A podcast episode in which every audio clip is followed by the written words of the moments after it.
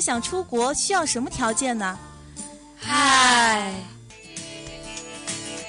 最新最前沿的教育信息，最酷最闪亮的高校动态，欢迎您准时收听《教育时空》，让您第一时间掌握教育风向标。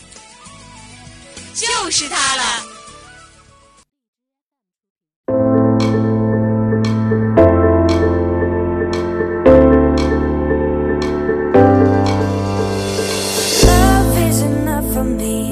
Hello，各位听众，欢迎继续锁定收听 FM 九十五点二浙江师范大学校园之声，这里是教育时空，我是今天的主播嘉华，我是今天的主播雨诗。哎，雨诗啊，你知不知道最近我们学校附近有你有没有听到过一种非常奇妙的一个声音啊？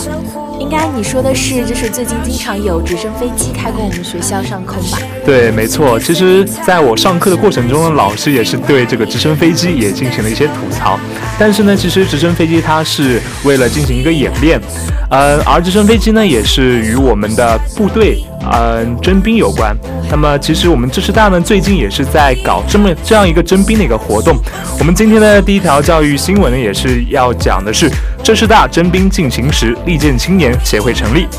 我们今天的第二条新闻说的是教育部将出台新文件，加强教研工作迫在眉睫。第三条新闻呢，全校师生放六天春假，主题为去赏花，去恋爱。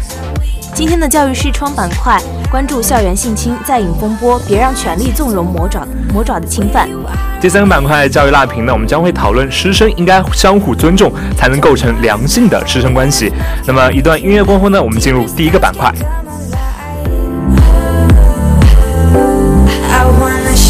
things I love about you Holding hands, and feeling so cool. All the things I love about you oh. Cherry lips and kiss anytime. You're so nice, you make me feel right. Giving looks and dancing all night. 第一条交易新闻呢，浙师大征兵进行时，利剑青年协会成立。三月二十七号的下午呢，浙师大举行了二零一九年大学生征兵宣传暨利剑青年协会成立仪式。金华市的婺城区区委常委、人武部部长、人民政府征兵办公室主任贾恒飞出席了仪式。仪式呢是在一套热血激昂的军操表演中拉开了帷幕，摆臂出拳、踢脚倒地，刚健之躯呐喊出了雄浑的气势，矫健之姿在近身搏斗时虎虎生风，尽显军人本色。这群退役复学的大学生将军人本色展现的淋漓尽致，他们精神昂扬，风姿卓越，是校园中的一道亮丽的风景。那其实说到这些复学、复学、退役复学的大学生。啊，我也想到了我的一个高中同学，他呢也是在大一的时候选择了去入伍当一名光荣的人民解放军。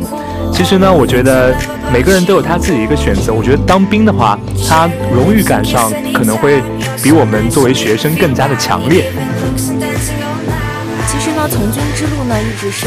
嗯，可以非常锻炼人的意志，锻炼这么一种不怕苦的精神。贾恒飞呢认为，利剑青年的含义就是不经磨砺何来宝剑，不经苦寒哪来花香。他呢充分肯定了我们浙师大国防教育成就的同时呢，又结合了自己的从军经历，解读了大学生入伍优惠的一些新政策，分析了大学生退伍就业的新形势，并且呢鼓励我们的同学们踊跃参军，把投身军营作为一种选择。一种责任，一种义务。对，没错。其实看到我同学回来的时候，我也感觉他整个人的精神，整个人的意志都被军营磨练得非常出色，也非常的顽强。那么，我们浙师大人武部的负责人呢，也是对协会的成立表示了祝贺，并向婺城区的人武部领导对浙师大国防教育的支持和帮助表达了感谢。他认为，开展大学生国防教育工作呢，也是对培养大学生忠诚于党、国家还有人民的家国情怀，以及培养我们大学生勇于担当、吃苦耐劳的优秀品质的一个重要的途径。而而我们这支大呢，也是非常高度的重视国防教育的工作，不断完善体制机制，丰富教育内容，积极宣传动员，鼓励我们大学生去光荣的成为一名人民解放军。那么其实呢，大学生参军，它不仅仅是一种爱国为国的表现，它更加能够锻炼自己的体魄，锤炼自己的精神品质。这是大开设的这么一个利剑青年，带领师大学子走出寝室，走进军营，强化爱国主义教育，拓展了大学生的素质，提高了我们大学生拥军的参军意识，也为我们校园增添了一道青春亮丽的风景线。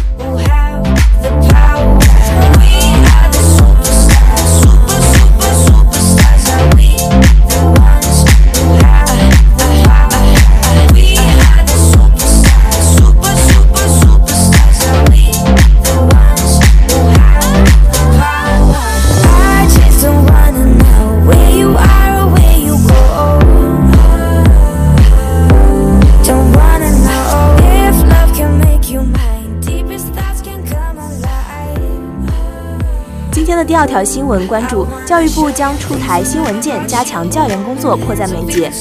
在三月二十九日呢，教育部基础教育司义务教育处处长朱东斌呢，在长江经济带基础教育创新大会上说，今年将是基础教育的质量年，基础教育必须在巩固和扩大的水平上。工作重心转移到提高质量上来。其实基础教育，我觉得是教育的最根本的一个地方，因为我们像从小学到初中到高中，其实小学是最能打造我们基础的一个阶段，所以我觉得国家对于基础教育的重视，也是对于我们整个教育事业的一个推动起着一个良好的发展态势。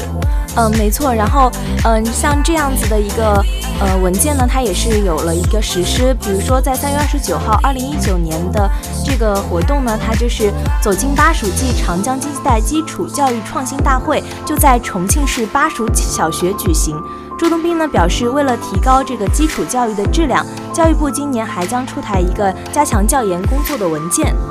对，其实朱东斌还说，他认为教师他最重要的、最关键的能力就是一个爱的能力。教师呢，应该爱国、爱学生、爱职业。其实我觉得他强调教师这种爱的能力，也是对当下的一个全面素质教育的一个非常好的一个体现。其实当日的会议呢，也是还发表了我们二零一八年基础教育国家级教学成果奖的两个特别奖。上海市的教育委员会。教学研究室也是申报了一个走向世界的中国数学教育，还有我们重庆市巴蜀小学申报的一个基于学科育人功能的课程综合化实施与评价。而巴蜀小学的校长马红也是这么认为的，他说学校一直在坚守教育是做的哲学，要紧跟国家教育改革方向。贯彻落实立德树人的一个根本任务，同时呢，也是要以国家的课程为主干，学科育人为基础，来开展一个长期的育人的研究。那么，像我们作为师范类大学的学生来说呢，大部分人在毕业之后，应该都是要投身教育事业的。关注这样的教研政策呢，是我们的责任之一。就像义务教育处的处长朱东斌所说的，我们如果选择了成为教师，就要用心对待这个行业，热爱与坚持都缺一不可。simplicity. We kinda rock this bar. You look like a superstar. Things I love about you. Holding hands, I'm feeling so cool. All the things I love about you. I, I, I share your lips and kiss anytime. You're so nice, so make me feel right. Giving looks and dancing all night. 那么今天的第三条新闻呢？全校师生放六天春假，主题为去赏花、去恋爱。其实说到春假，我们也是有过这么一个美好的体验的。在高中的时候，我记得在学考结束的时候，我们也是有一个长达一周的一个春假。嗯，是的。然后我那个时候就觉得非常的幸福。虽然说是它是在总的假期不变的基础上放的一个假期，但是在春假和秋假的时候就会觉得非常的开心，有那么长的假期去玩。而且我觉得是，特别是。避开了一个高峰期，如果说去一些旅游景点，也是，嗯，发现人还是比较少的，这也是一个优势之一。哎，但是到大学春假的话，好像就没有这种春假的一个形式了。但是呢，在三月二十八号的上午，四川的某高校呢，在它的官网上也是发布了一个关于春假的一个通知。通知称，为了实现与国际教育接轨，更好地体现办学的理念，培养学生亲近自然、热爱生活的情怀和态度。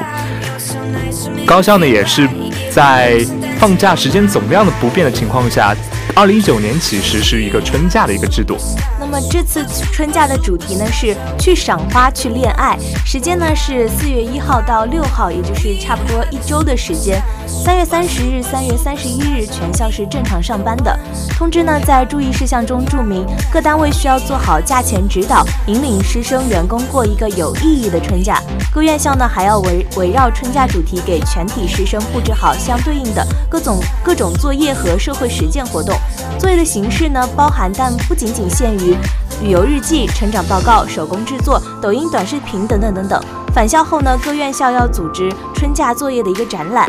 哎，其实此次的春假主题说是去赏花、去恋爱，就是希望同学们能够走出寝室、走出课堂、走出校园，去多跟大自然进行一个亲密的接触，去认识更多的人，交更多的朋友，用心去感受春天和爱情的美好。对，在春天这个万物生长的季节，各大高校校园中的美景呢，也是引人入胜。该高校呢，按照国家的规定，为学生、老师批春假，鼓励大家出去踏青、欣赏美景、寻找爱情，是一种接地气的人文关怀。我们浙师大呢，也有以班级为单位举行的短途春游，去大自然感受春天。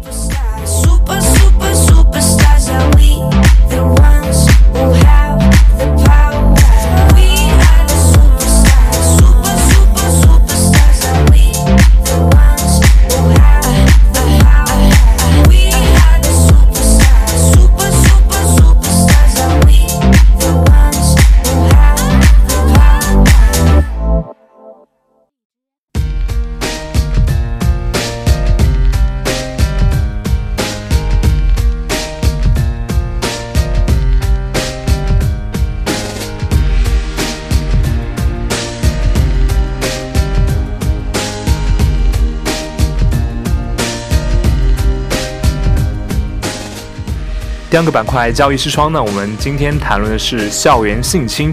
别让权力纵容魔爪的侵犯。在三月二十八号的上午，某网友呢在网上发的几张聊天记录，引爆了我们网友的一个情绪。图中呢，华北电力大学的再生能源学院院长戴元松被指性骚扰女学生，多次发送淫秽色情图片以及语言上的一个骚扰侵犯，甚至动用权力来威胁她就范。事出有偶，早在三月十号就有网友爆料戴元松在学校性侵一名女教师，导致其怀孕。戴元松逼迫该教师打胎，该教师产生一个严重的抑郁情绪，多次自杀未遂。这两起事件的相继曝光呢，也是华北电力大学表示撤掉戴元松的职务，并依法调查此事。但是校园性侵的事件在近年来也是非常的多见，同时呢，也是引起我们网友的广泛的一个感慨以及愤慨。对，近年来像这种校园性侵的事件是层出不穷，并且校园性侵的，呃，性侵女学生的这些人都是一些，呃，学校的一些身居高位的这些人。我觉得主要的原因就是他们对于自己处在的这个身份的一个权利的滥用，像导师、院长这些职务的权利的界限的不分明，导致他们仗着自己自己身居高位，然后来钻漏洞来满足自己这种，嗯。目的和欲望，对，除了权力的一个膨胀，使得他们有这么一个机会来对这些女学生、女教师来实行一个性侵。其实，嗯，其他方面也是反映了像戴元松之类的这种人的素质、品德、道德极其低下的一个表现。其实有些像是，嗯，有些教师根本就是说不配成为一个教师，他连做人的最根本的一个原则和底线都没有，所以这也是。呃，校园性侵案件屡次频发的一个原因之一。对，然后更主要的是，呃，学校的监管制度这样的一个不完善。如果监管的制度不到位的话，就会让这些人更加的有恃无恐。那么学生的维权也得不到一个积极的回应的话，就更加的纵容了这些人。对，一方面就是说，侵害者他自己滋生了一个罪恶的邪念，然后通过自己的权利去侵犯学生，但是学生没有一个。好的一个机制去帮助他们维护自己的权利，两者的一个相加也是导致了我们这种悲剧的产生。那么其实，嗯，不管说到其实受害者他的精神和肉体方面都是遭到了一个非常巨大的一个损害的，像是呃我们之前新闻中讲到的女教师怀孕之后还要被逼迫打胎，对自己的身体甚至说是精神上，嗯，都造成了不可挽回的一种影响。是的。而且且发生这样子的事件的话，其实对于学校来说，它的风评也是十分的受损的。就是可能因为这么一个个别的一个导师，就导致了整个学校在社会上的评价的一个降低。没错，其实像华北电力大学，它其实本身它是一个嗯比较学学风比较优良，也是成果比较突出的一个学校。但是像因为戴元松这样的败类，而使得这个学校也是蒙受了一个不白之冤。对，然后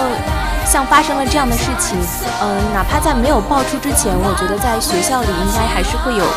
很大的影响，更不要说在这样的事情爆出之后，这个有这样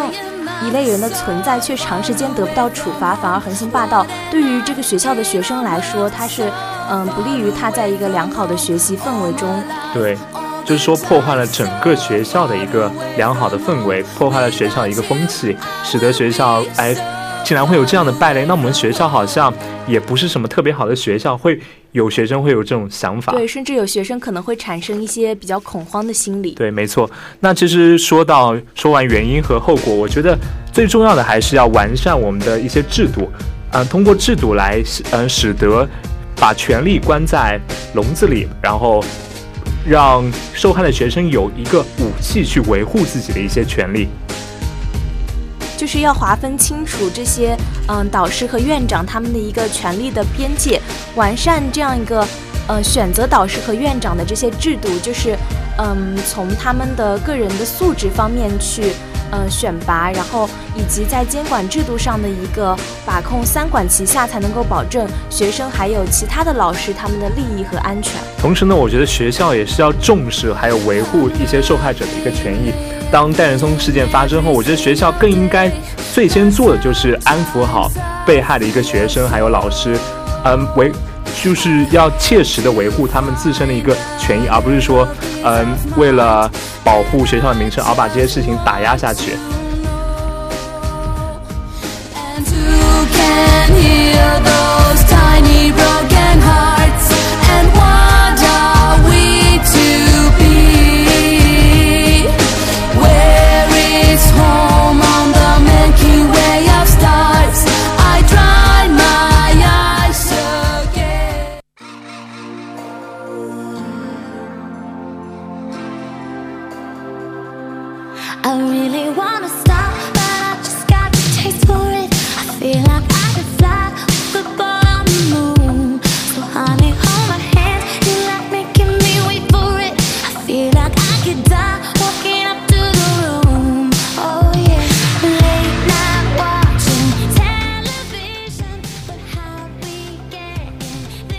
教育辣评来探讨师生相互尊重才能够构成良性的师生关系。三月二十五汉，三月二十五日呢，武汉理工大学坠亡的研究生陶崇元家属与其导师王攀签订了和解协议，王攀道歉并赔偿六十五万元。陶崇元坠亡案此前曾引起多方热议，事发前他曾经向家人抱怨研究生导师王攀对他的各种控制令他困扰，这或许是导致他自杀的一个重要原因。同样呢，在三月二十五日，一则交大博导被曝辱骂学生的新闻刷爆了网络。有学生爆料，上海交大一名博士生导师在学术交流群里要求学生无休止的工作，并且辱骂学生垃圾、白痴，有什么资格休息？随后，相关院系给出了回应，要求涉事教师对学生书面道歉，并立即停止教学工作。这两则消息在引起人们议论纷纷的同时，也将一直以来存在的研究生与导师的关系问题暴露出来，引发了网友的讨论。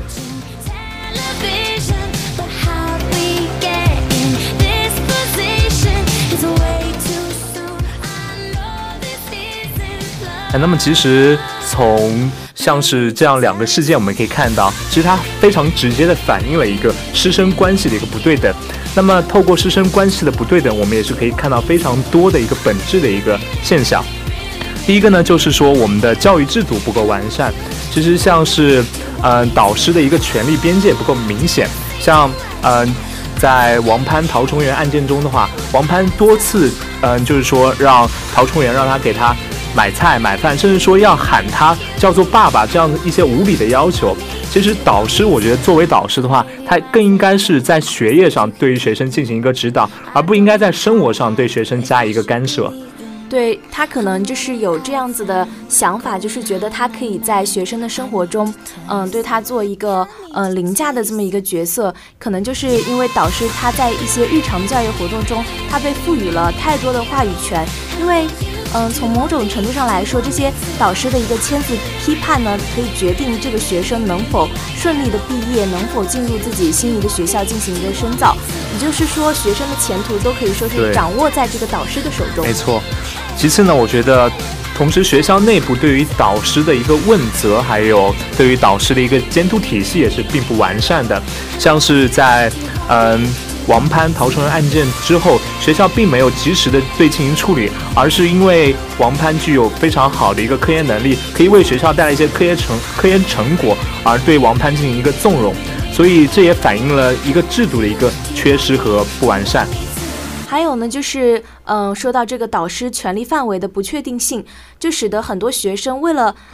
自身的利益就是只能被迫的接受导师的这个任意的压榨，然后甚至是对于这些侵犯自己自身合法权益的行为不敢反抗，因为他不想要自己的前途受到这样子的损害。哎，其实我这也想到了鲁迅先生笔下所说的“哀其不幸，怒其不不争”。其实学生的一个被迫接受，没有这种反抗的精神，也是在反方向上滋长了这些导师的一些嗯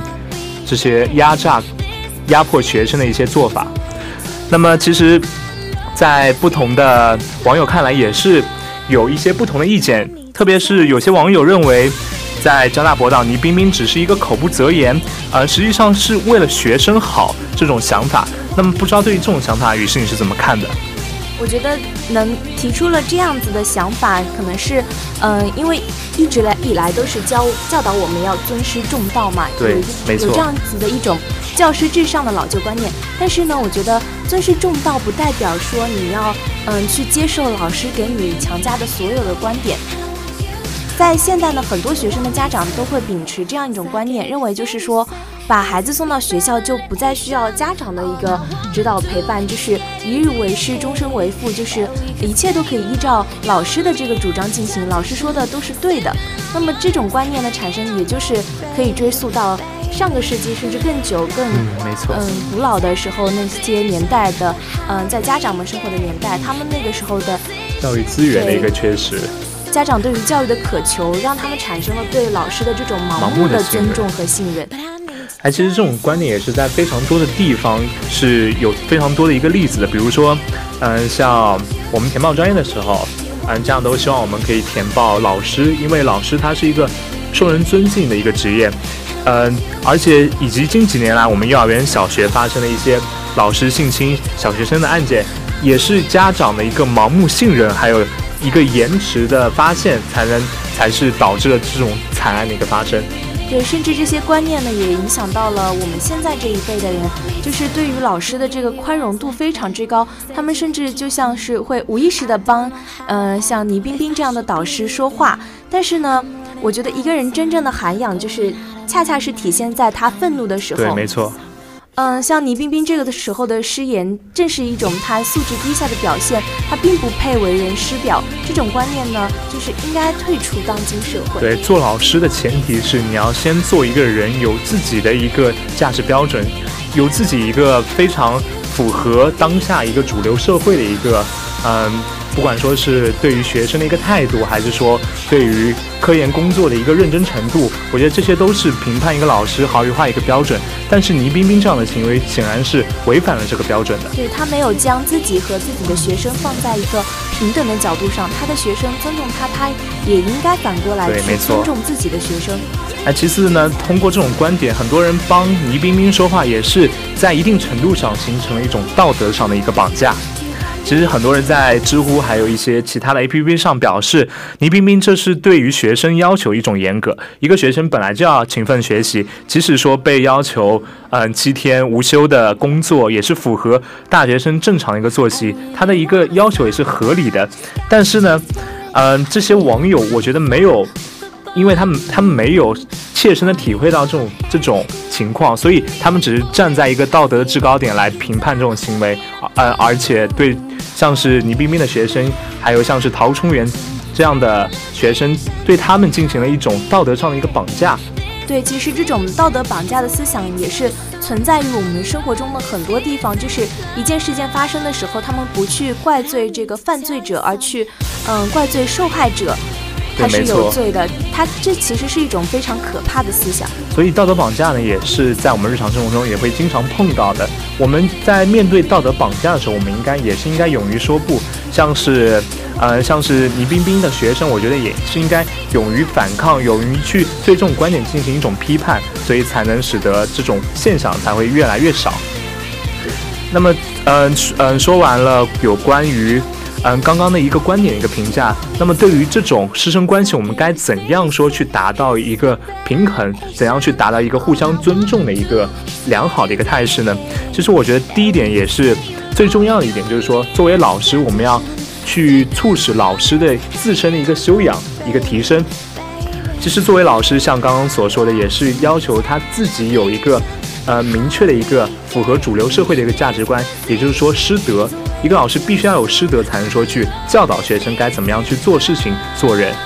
同时呢，学生呢也要学会自我保护，在面对像倪冰冰这样子的导师的时候，嗯，他侵犯了你作为一个学生应该获得的，呃，利益自己的权利的时候，他要学会去维护，或者可以通过这些投诉或者曝光这些方式，就是要去勇敢的保护自己。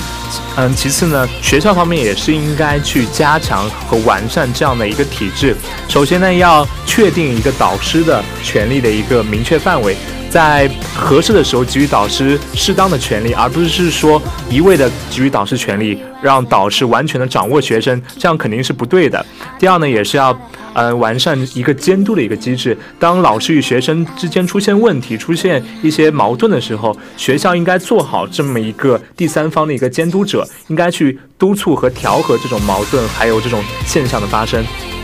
那么，其实师生矛盾呢，一直都是被热议的话题。无数的悲剧事件呢，将这种特殊的关系推向了一个舆论的顶峰。闹剧和悲剧不断的出现，也是为我们敲响了警钟。师生关系的和谐建立呢，必须依靠对方的相互尊重和相互理解。同时，法律制度也应该永远都站在正义的一方。对，没错，只有通过我们三方核核心协调助力发展，所以我们整个的师生关系才会往越来越好的方向。有一个很好的一个明天。